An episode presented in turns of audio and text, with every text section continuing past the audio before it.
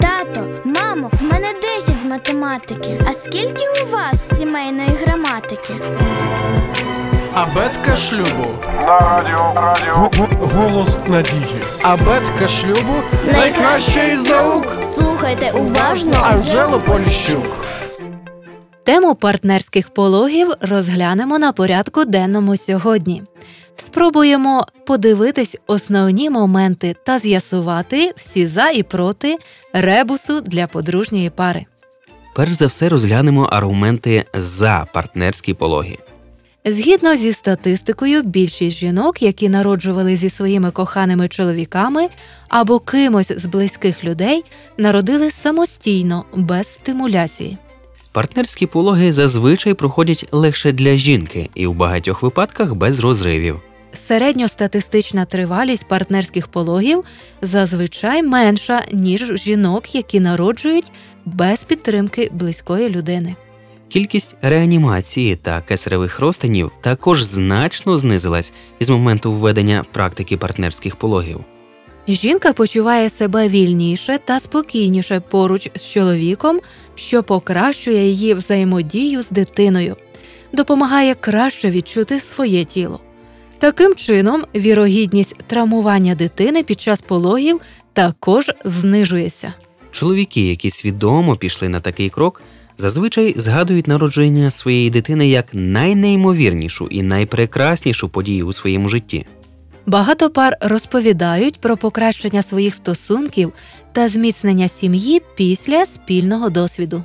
Але всі вище зазначені пункти працюють, якщо чоловік усвідомлює важливість народження своєї дитини та свою роль як партнера у цьому процесі. Ваш чоловік сам виявляє бажання бути присутнім під час пологів. Стосунки з чоловіком побудовані на довірі, і ви почуватимете себе вільно в його присутності і не думатимете про свій зовнішній вигляд. Ваш партнер точно знає, які функції має виконувати, адже суть партнерських пологів саме у підтримці, а не в сторонньому спостереженні. Тому він заздалегідь повинен вивчати матеріали або ж відвідувати спеціальні курси разом з вами, щоб бути дійсно корисним. Чоловік має врівноважений характер і зможе адекватно реагувати на все, що відбуватиметься з вами. Навряд чи ви зможете передбачити та продумати все детально, тому поруч має бути людина, яка б не розгубилась в екстремальній ситуації. Ще дуже важливо, щоб партнер розумів ваш стан і спокійно реагував на викиди агресії, тому що багато жінок під час пологів спрямовують свої емоції на чоловіка як на громовідвід. В аргументі за партнерські пологи є акцент впевненості тому, що чоловік не знепритомніє від вигляду крові, адже лікарі приділятимуть увагу жінці та дитині, і ще один пацієнт виявиться недоречним. Попри всі переваги, партнерські пологи підійдуть не кожній парі. Аргументи проти переважають, якщо Чоловік не виявляє бажання бути присутнім. У цьому випадку не варто тиснути та вмовляти. Якщо ваш коханий відчуває, що це не для нього, то варто прислухатись до його аргументів. Можливо, він боїться крові або не впевнений, що зможе бути врівноваженим та виконувати функції партнера.